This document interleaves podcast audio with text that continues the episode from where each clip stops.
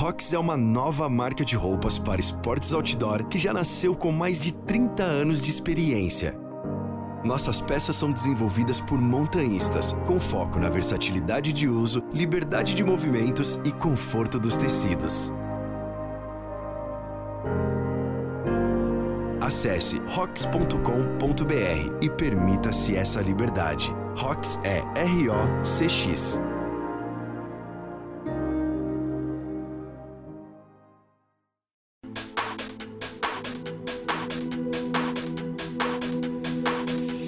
Olá pessoal, bem-vindos a mais um On The Rocks, o seu podcast de montanhismo e escalada. Eu sou Eliseu Frechu e o papo de hoje é com Marcos Padilha, instrutor de primeiros socorros em áreas remotas e um dos pioneiros desse tipo de treinamento no Brasil.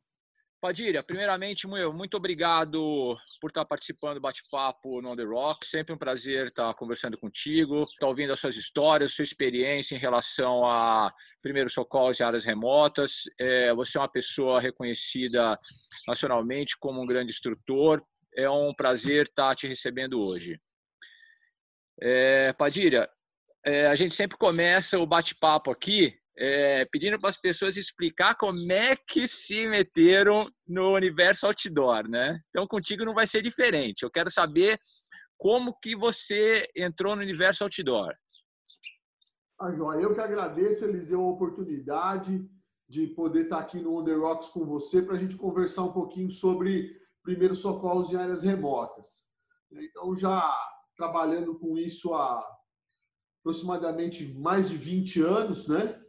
E como que começou essa essa minha vida no, no ambiente outdoor, né? Começou com sete anos de idade, quando eu entrei para o movimento escoteiro e fui pegando uh, gosto pelas atividades na natureza, caminhadas, uh, explorações, acampamentos, enfim.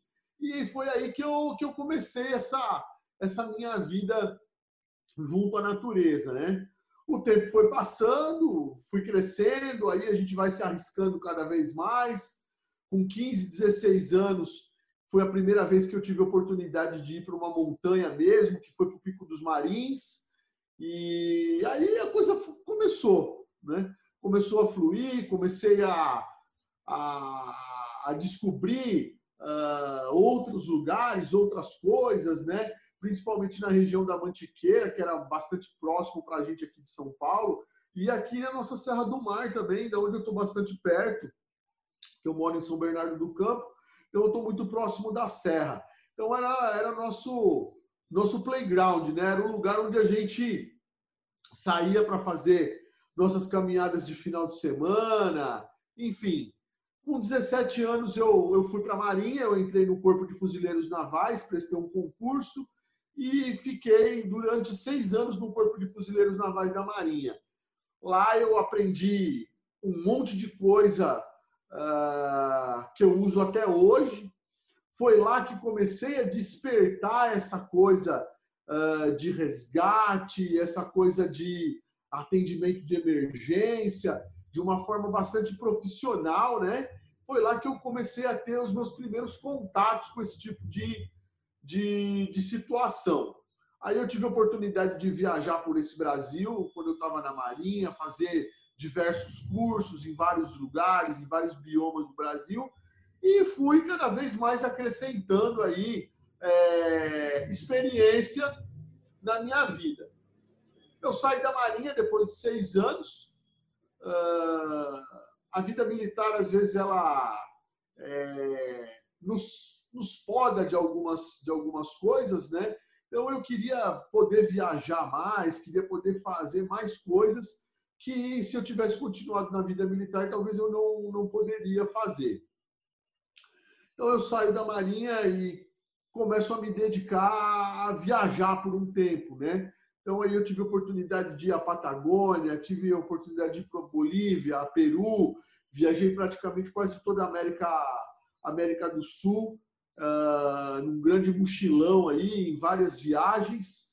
E quando eu volto, eu tive a oportunidade de fazer um curso de resgate no Corpo de Bombeiros de São Paulo, que foi aonde eu tive realmente um primeiro contato uh, bastante efetivo e profissional uh, relacionado uh, ao resgate em si, né, o atendimento em emergência. Eu fiz o curso logo que se iniciou o projeto Resgate em São Paulo, e daí o tempo foi passando, eu fui tendo outras experiências, e começa em, em, em 1998 o processo de concessão de rodovias por parte do governo. E aí eu fui convidado para compor uma equipe de resgate que ia trabalhar uh, no sistema Anchieta Imigrantes. Era tudo muito novo, era tudo muito recente, uh, nós não tínhamos profissionais naquela época habilitados a esse tipo de trabalho que não fossem os profissionais militares do Corpo de Bombeiros.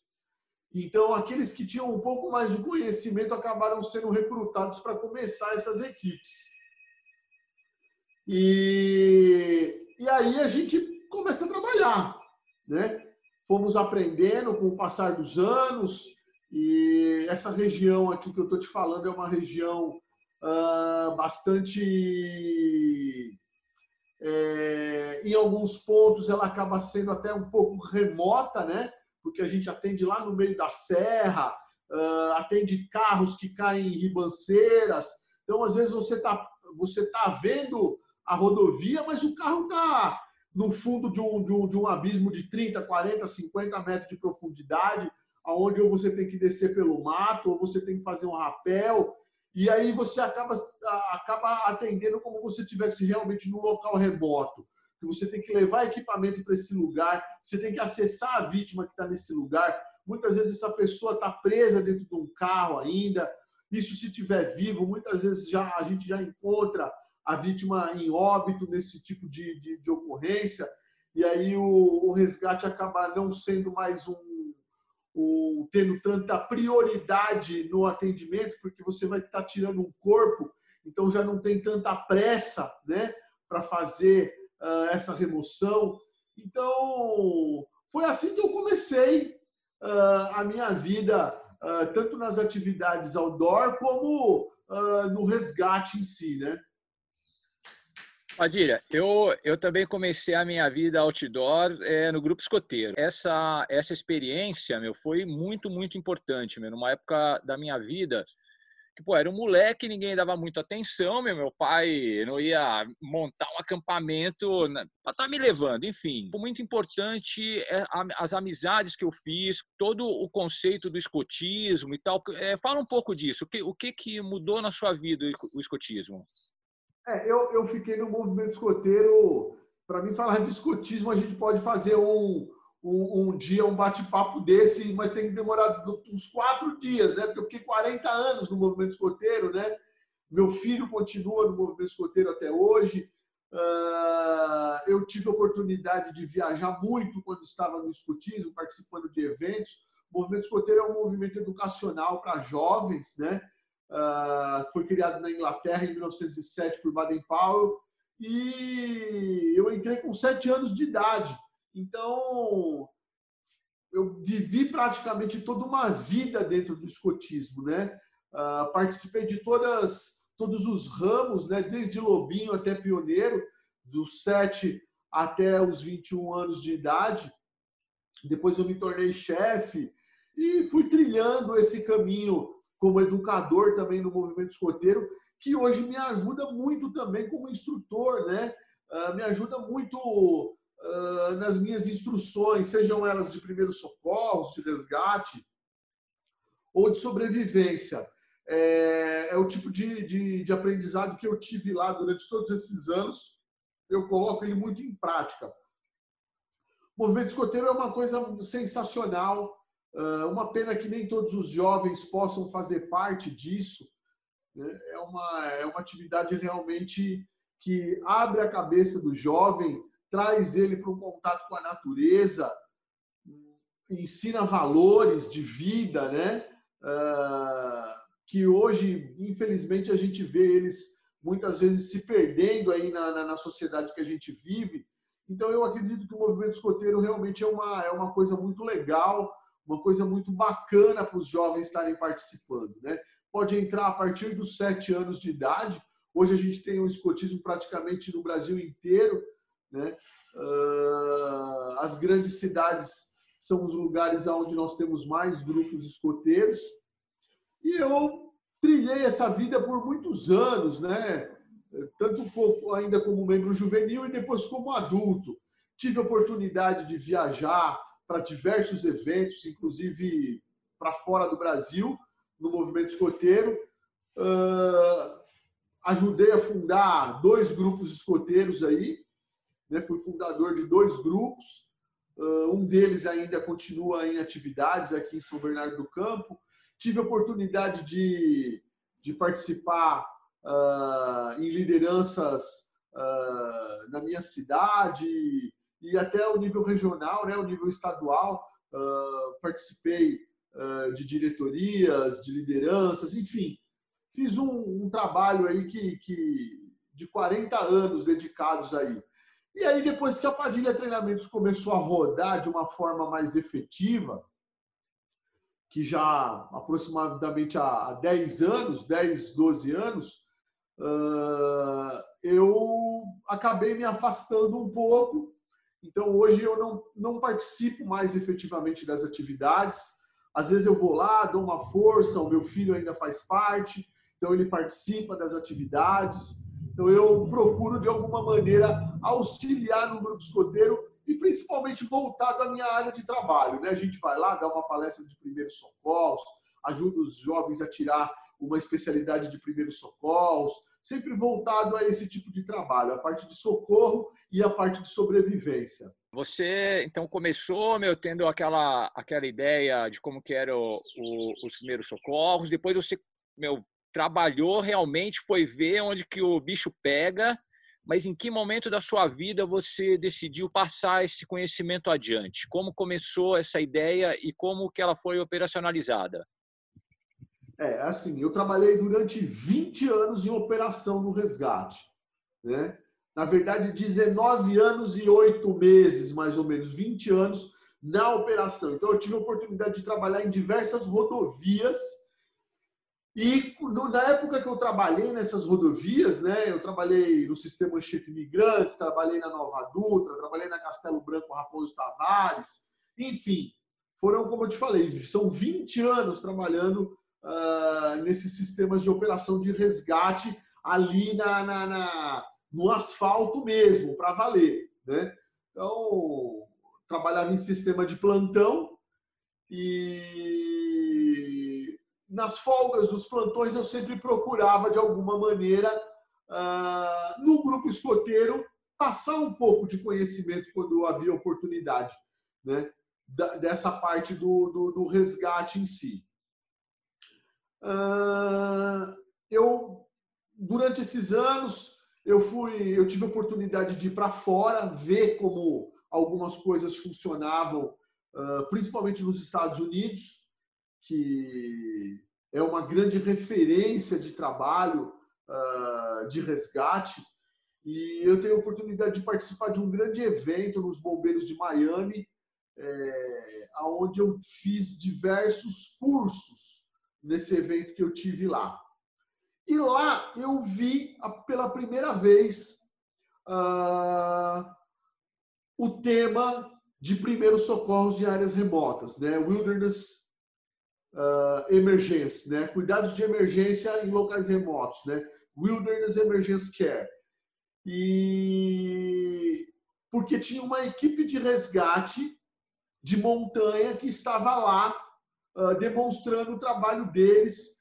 Uh, eles eram de Utah e eles estavam mostrando o trabalho de resgate que eles faziam em parques, de uma maneira geral, né?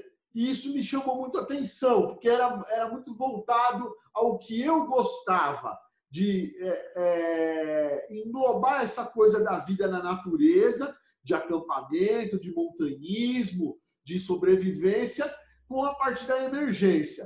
E aí eu fui comecei a pesquisar.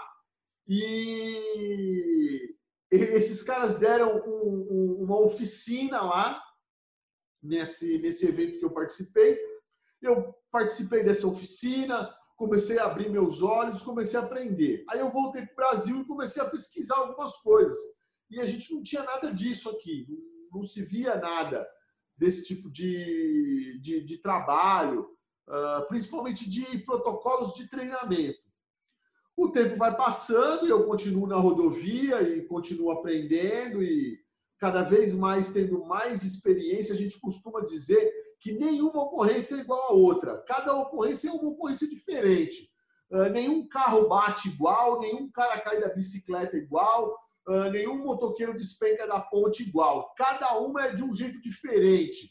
Um dia vai estar tá chovendo, outro dia vai estar tá frio, o cara caiu num lugar diferente. Uh, você, como eu trabalhei muitos anos em, em rodovias afastadas, então a gente também uh, tem a questão do meio ambiente, principalmente aqui na Serra.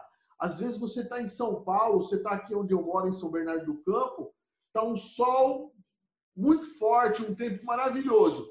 Quando você chega mais ou menos no quilômetro 35 ali da serra, próximo do Riacho Grande, você tem visibilidade totalmente reduzida, você já tem garoa, você já tem uh, uma temperatura baixa, então você está exposto ao meio ambiente também que é o que acontece muito no trabalho em local remoto, seja na montanha, no mato, em qualquer tipo de atividade ao ar livre. Né? E isso foi me mostrando e me ensinando no dia a dia. Né? Eu comecei a ver isso no dia a dia.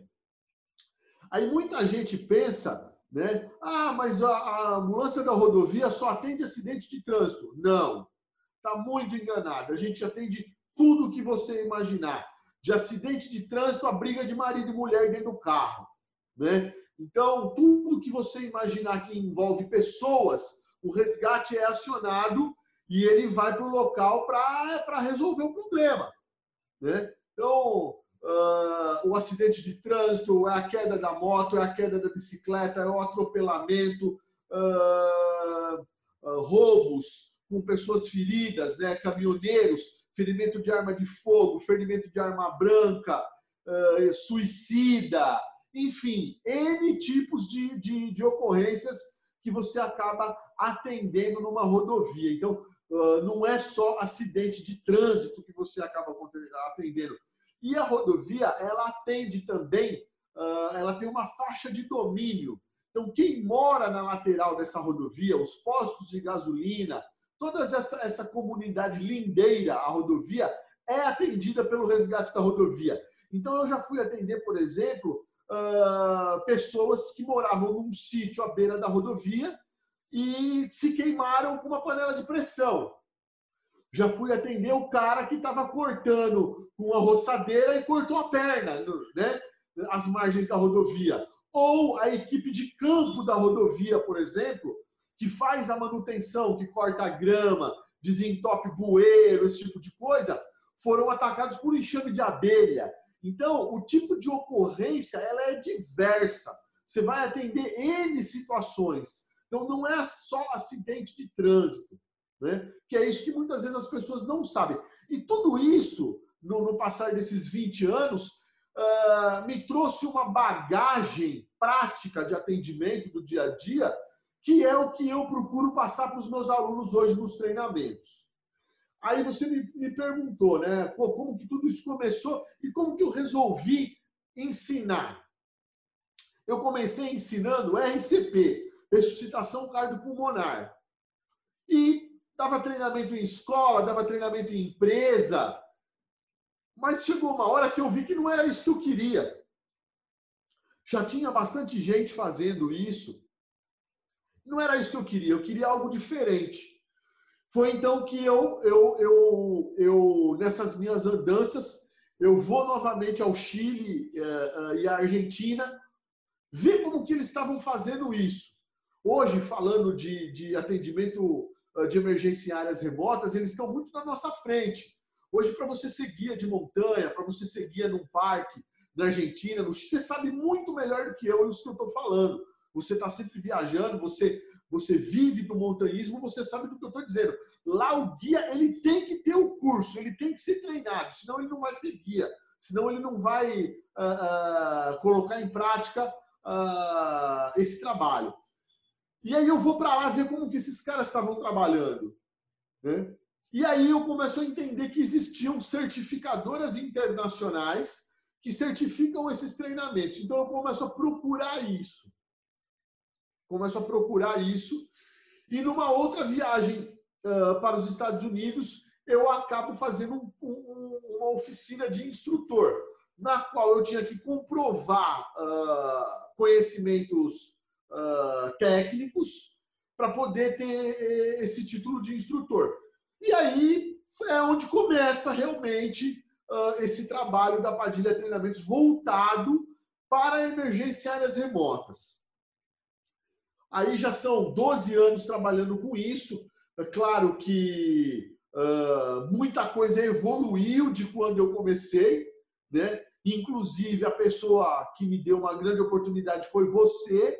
Né? Eu, eu, eu sempre falo isso para todo mundo, que eu sou muito grato ao Eliseu, porque ele me abriu a porta para mim fazer um curso lá na Montanhismos e mostrar o meu trabalho. E hoje a gente já tem uma parceria aí de mais de 10 anos que esse curso acontece na sua escola.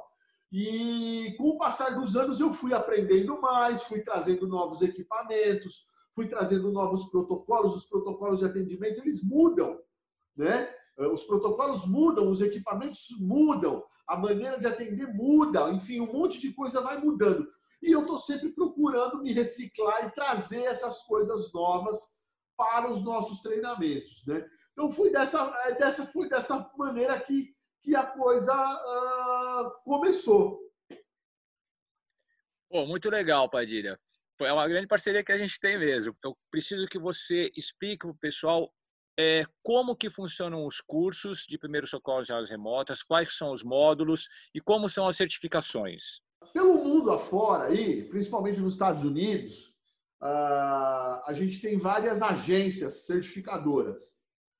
Uh, existe uma, uma, uma entidade chamada Wilderness Medical Society. É uma sociedade médica americana criada na Califórnia na década de 80 por médicos, paramédicos, técnicos de emergências médicas que eram montanhistas. E eles viram a necessidade de iniciar uh, a criar protocolos e maneiras de atendimento uh, quando aconteciam acidentes ou incidentes uh, nos parques. Né? alguns deles eram, eram frequentadores em Yosemite, né? É, e eles começam a ver que precisava não só o guarda-parque ou o paramédico que trabalha lá ter conhecimento disso, mas o praticante de atividades outdoor. Então começa a se formatar cursos e treinamentos para essas pessoas. Uh, hoje eu trabalho com uma, com uma certificadora americana, uh, que é do Oregon, nos Estados Unidos, que é a ASHE, que é o Instituto Americano uh, de Segurança e Saúde, que certifica não só treinamentos de áreas remotas, como outros treinamentos de emergências médicas também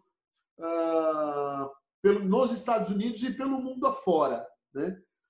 Uh, os módulos de treinamento, basicamente, são três módulos de treinamento, que é um curso básico, um curso avançado intermediário e um curso avançado que é o First Responder, que é um curso de 80 horas aula. O curso que a gente mais trabalha no Brasil, uh, que é o que a gente faz na montanhismo todos os anos e é o curso que mais vende, é o WFA, que é o Wilderness First Aid. É um curso com uma carga horária de 16 a 20 horas aulas, dois dias de treinamento, ele tem uma certificação internacional pela ASHE, como eu falei, válida por dois anos. Por que, que o curso só vale dois anos, Padilha? Porque os protocolos mudam. Que o americano, o europeu, ele tem uma coisa de estar tá sempre mudando alguma coisa e fazendo o quê? Revalidação do seu treinamento. Ou seja, não é porque eu treinei hoje que esse meu certificado vale daqui 20 anos. Não, não vale. A tua credencial é válida por dois anos. Passou dois anos, você pode fazer uma recertificação.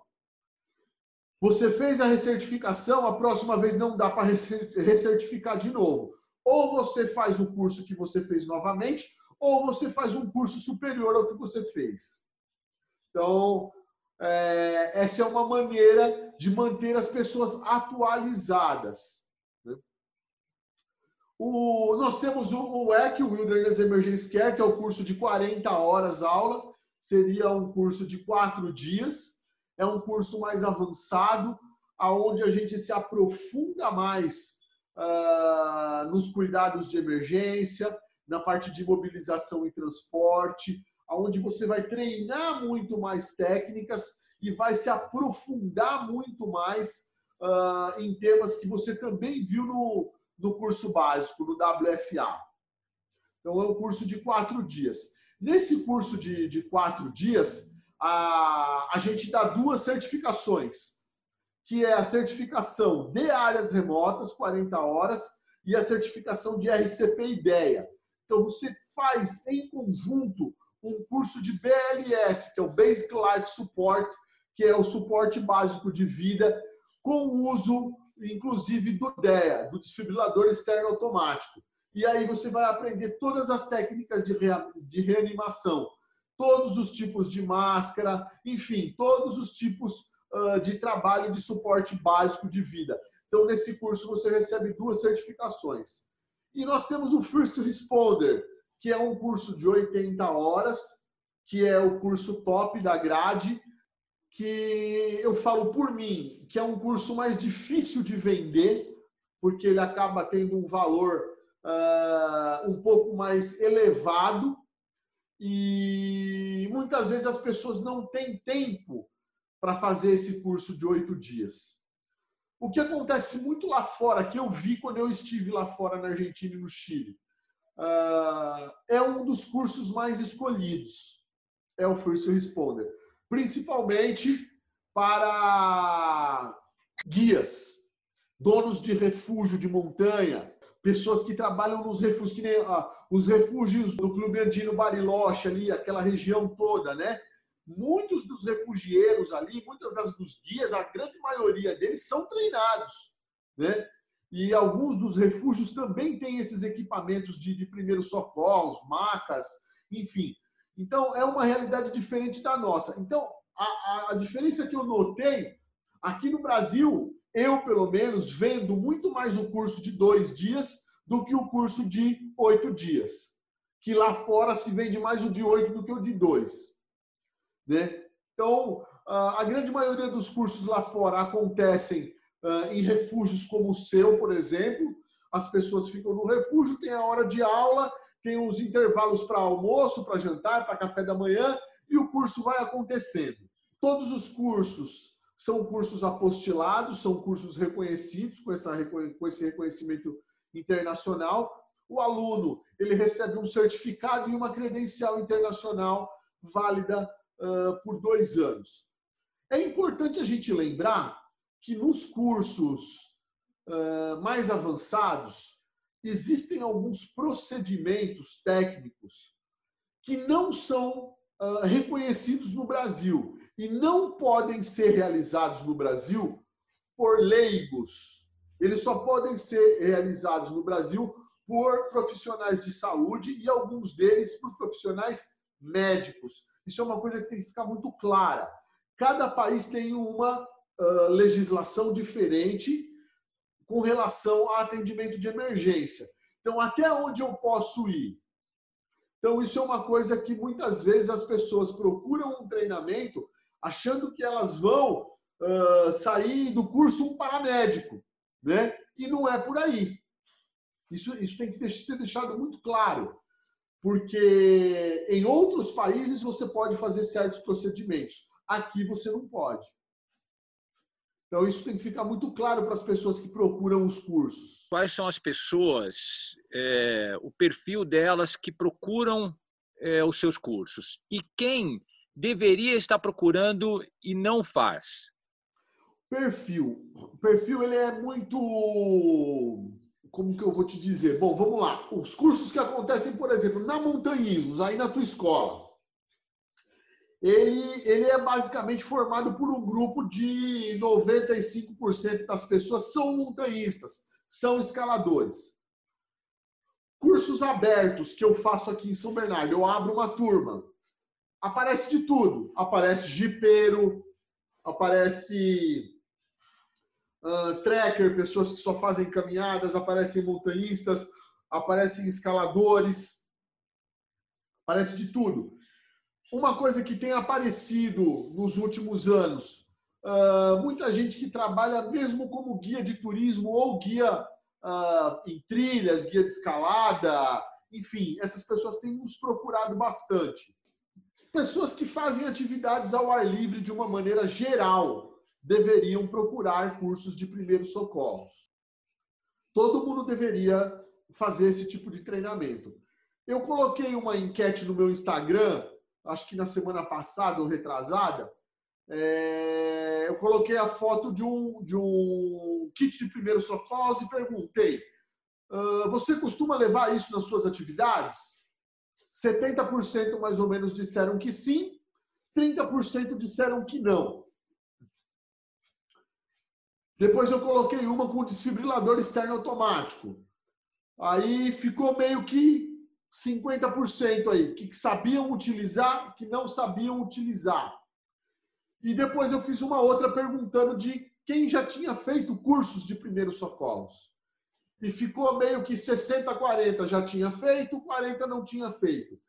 Uma coisa que a gente vê no passar dos anos o brasileiro ele não é muito adepto a procurar esse tipo de coisa.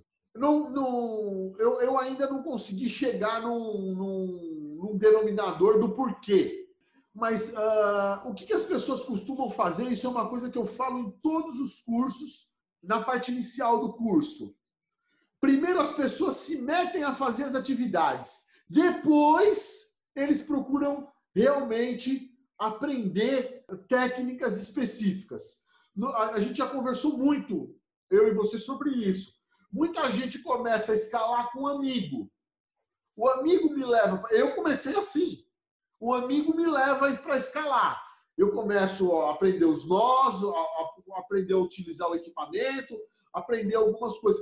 Mas esse meu amigo não é um instrutor, porque é, é muito diferente eu ser um instrutor e eu ser um escalador. É muito diferente eu ser um socorrista e eu ser um instrutor de primeiros socorros. Eu, eu, eu tenho amigos que são excelentes uh, técnicos em emergência para atendimentos de, de, de, do, do mais variado tipo de, de acidente. Mas para ensinar, eles são péssimos. Então é a mesma coisa que eu digo. Uh, talvez aquele meu amigo que é um bom escalador não seja um bom professor. Então, onde entra isso? Entra uh, que você está se colocando em risco, você se põe em risco. E aí o que, que acontece? A grande maioria das pessoas só nos procura depois de passar por alguma roubada. Muita gente nos procura depois de alguma roubada, ou que ouviu falar, ou um caso que aconteceu, né? ou algum amigo que, enfim.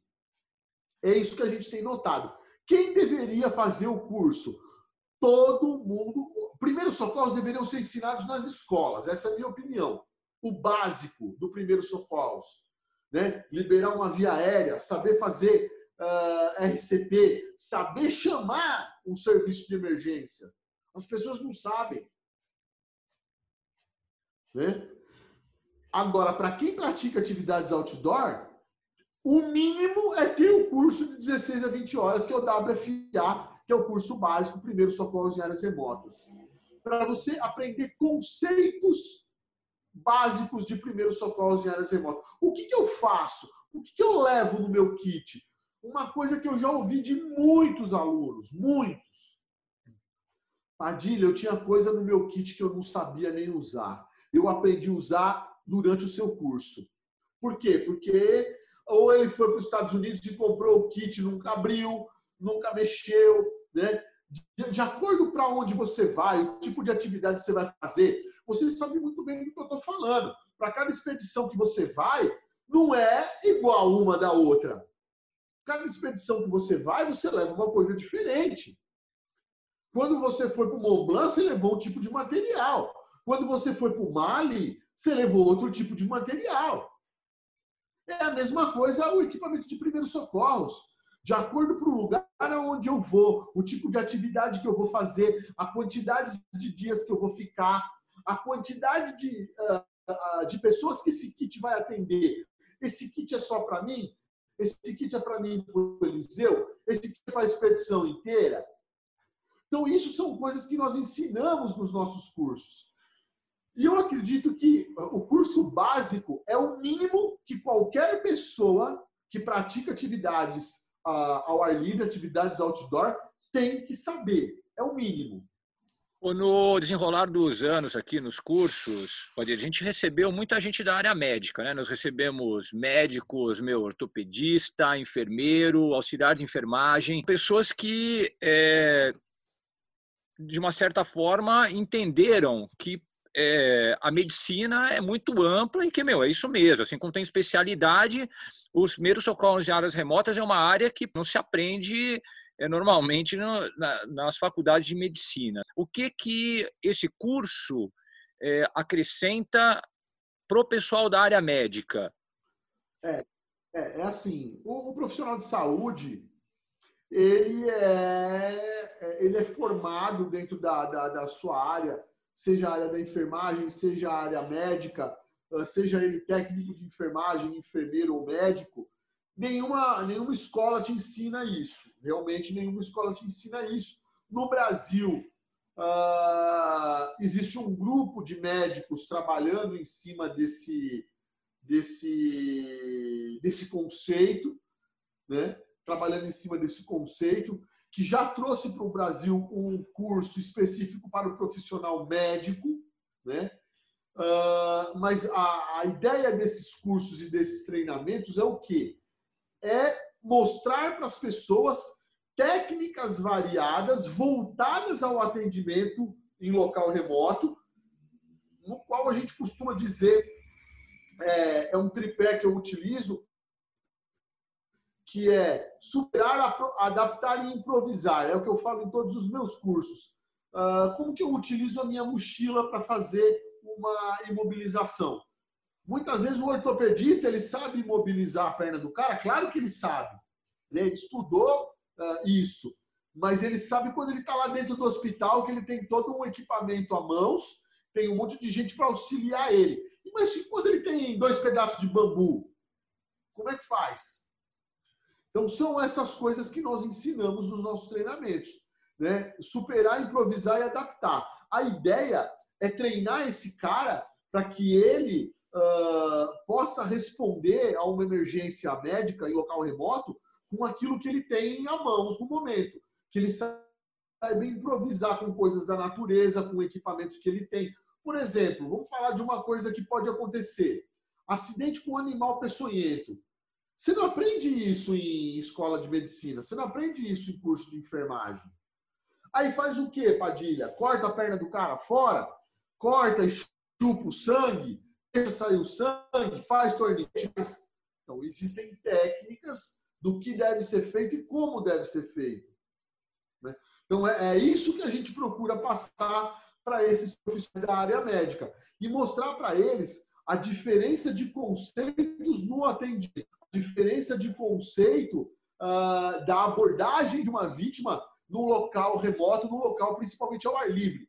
Em primeiro lugar, antes de qualquer coisa, antes da gente chegar perto dessa vítima, da gente fazer qualquer tipo de atendimento, a gente tem que fazer uma avaliação da cena. Eu estou seguro? Eu estou, eu como socorrista, estou numa posição segura? Posso me aproximar? Né? Eu preciso de equipamento específico para me aproximar desse cara. Esse cara está pendurado numa pedra. Será que eu tenho conhecimento técnico específico para descer até ele e fazer descer ele até o chão? Né? Então, essas são coisas que a gente conversa no curso. Muitas vezes as pessoas vêm aos treinamentos ah, achando que eles vão sair do curso como o pronto socorrista resgatista. E, na verdade, não é bem assim. Né? Isso leva muito tempo para você formar um profissional como esse, para ele estar tá apto para fazer esse tipo de atividade. E o, o, profissional de saúde, uh, a maioria daqueles que procuram os treinamentos, eles buscam o quê? Aprender esses novos conceitos, aprender esses conceitos diferentes daquilo que eles viram onde eles trabalham dentro de um hospital, a grande maioria deles, né? Mesmo um SAMU, um resgate rodoviário, uh, muitos, muitos profissionais dessa área também procuram os cursos. Para quê? Para aprender outras técnicas, outras formas de fazer. Porque o que a gente costuma dizer é assim, é, é, entre aspas, é fácil atender quando você tem uma ambulância cheia de equipamento, entendeu? Com um monte de coisa para você resolver o problema.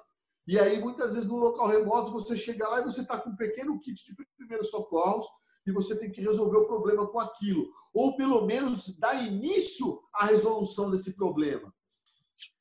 Tá, Padilha, para finalizar, conta o atendimento mais estranho que você já fez na vida. Ah, Eliseu, tem N. Dá para a gente ficar anos aqui falando sobre, sobre o atendimento mais estranho que eu já fiz na vida, né? Então, é assim, tem histórias que se a gente começar a contar, que as pessoas não... Eu, eu quando eu, eu, eu comecei nesse trabalho, eu contava algumas coisas para as pessoas, as pessoas ah, Padilha, isso é mentira, não é possível. Mas é, é, as coisas acontecem. As pessoas realmente se colocam em, em situações complicadas.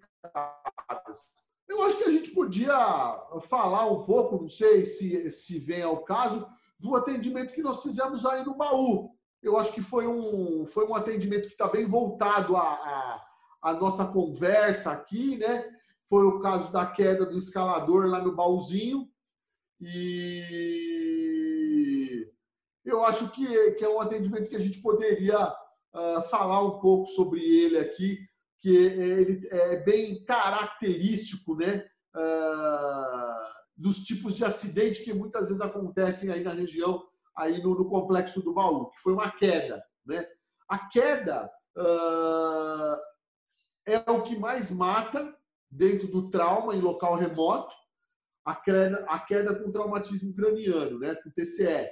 É o grande vilão de mortes no local, na cena do acidente a grande maioria daqueles que já são encontrados mortos, uh, geralmente é por queda e traumatismo craniano, independente se ele estava escalando ou não. Uh, aquele atendimento foi bastante é, de surpresa. Eu cheguei aí na sua casa, você estava dando aula e chegamos. A Ana falou: Vamos tomar um café. A gente mal entrou, tocou o telefone, era o povo pedindo ajuda, que o escalador tinha caído. Enfim, você chegou, a gente preparou as coisas, subimos, chegamos.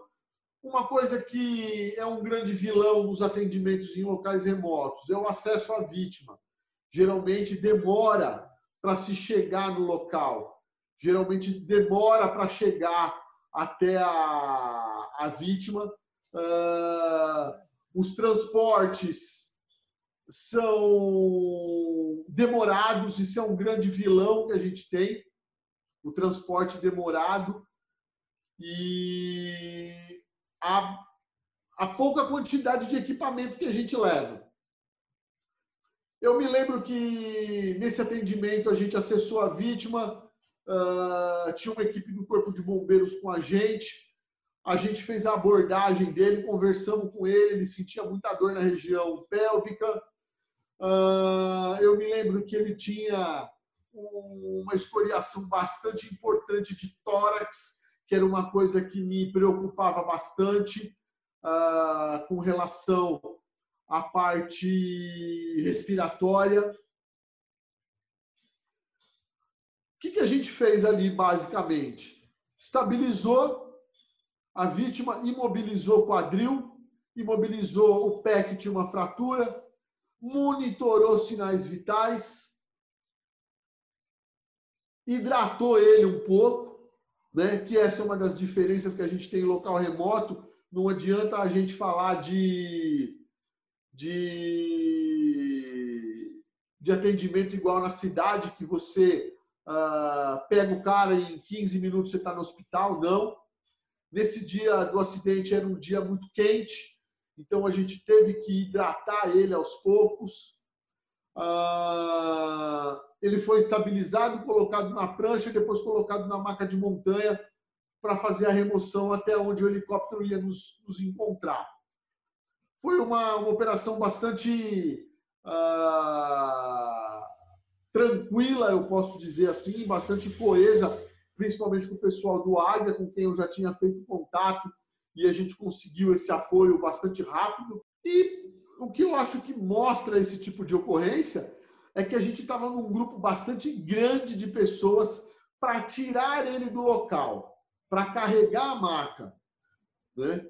Porque realmente é muito cansativo e ainda mais quando você está trabalhando em lugares de difícil acesso, né?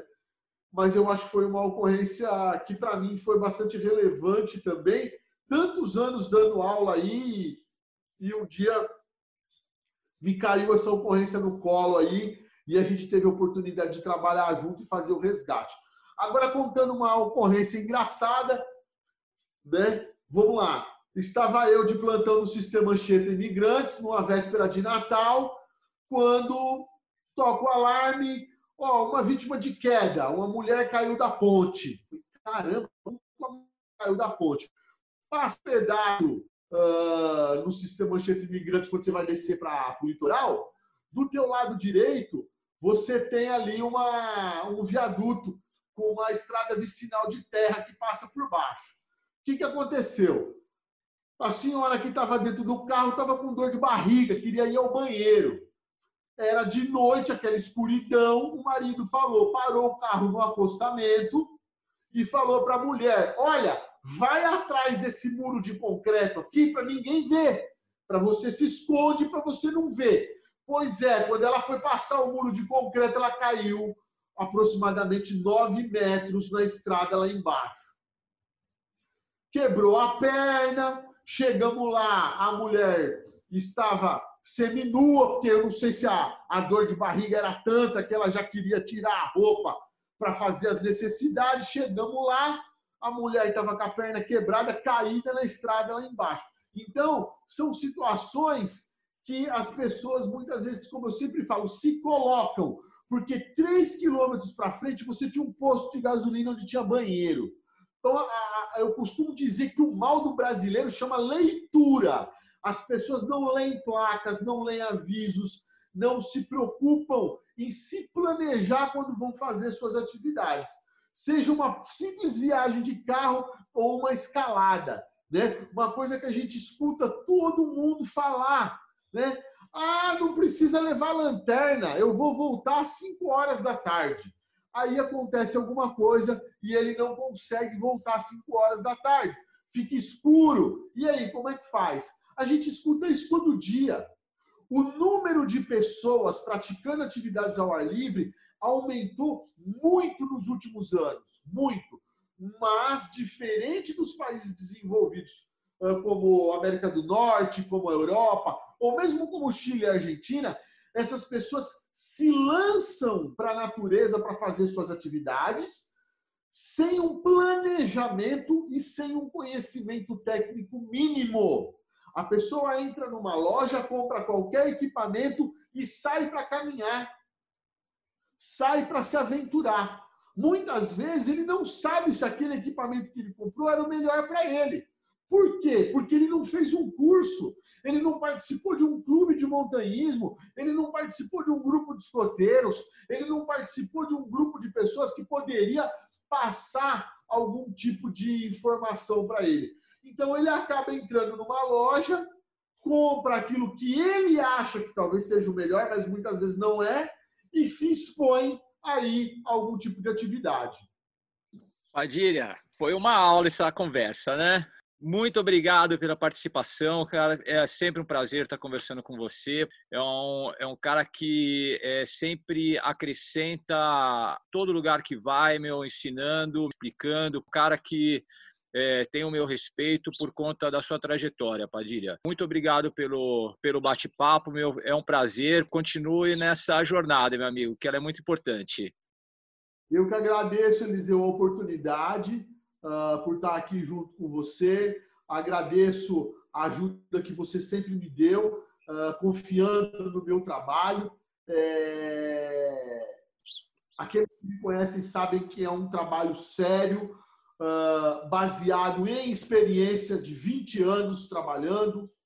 Né? Eu, eu, eu acredito que esse é um grande diferencial para o instrutor. A mesma coisa você nas suas, uh, nos seus cursos de montanhismo. Né? Uh, é uma pessoa que está em atividade de montanha durante praticamente toda a sua vida, escalando, fazendo coisas, e passa isso também para os seus alunos. Essa experiência que você carrega com você, que você passa nos seus cursos. Padilha, quem quiser te encontrar, como é que faz? padilhatreinamentos.com.br Padilha Treinamentos também no Instagram, Padilha Treinamentos no Facebook. Um grande abraço, meu amigo. Tudo de bom. Abraço, Eliseu. Até a próxima.